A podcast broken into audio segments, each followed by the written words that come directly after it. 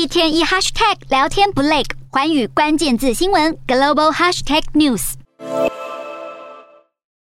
英国首相强生大步穿过农田，愉快地跟民众打招呼。他十三号造访康瓦尔一处农场，体验农民生活。不过，他手上的农作物攸关英国政府如今最头痛的问题之一。政府十三号推出计划，打算废除北爱尔兰协议，意味着英国在脱离欧盟后，和北爱贸易的部分限制就会因此被英国单方面取消。What it does is it creates unnecessary barriers on on trade east-west. Uh, what we what we can do is fix that. It's Not a big deal.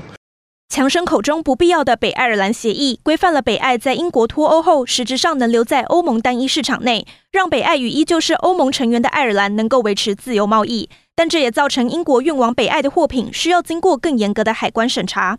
英国外交大臣特拉斯在十三号对国会递交法案，要改写协议为英国带来的不便。We're completely serious about this legislation.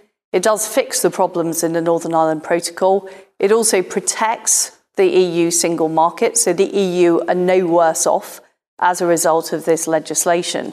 法案预料会计划一条属于英国往北爱商品的绿色通道，并让北爱也能从英国赋税优惠中获益，在终结让欧洲法院成为相关争议唯一的仲裁者。欧盟批评英国这样单方面的破坏协议毫无信用可言，也不打算重新协商北爱协议。Renegotiating of the protocol is unrealistic. No workable alternative solution has been found to this delicate, long-negotiated balance.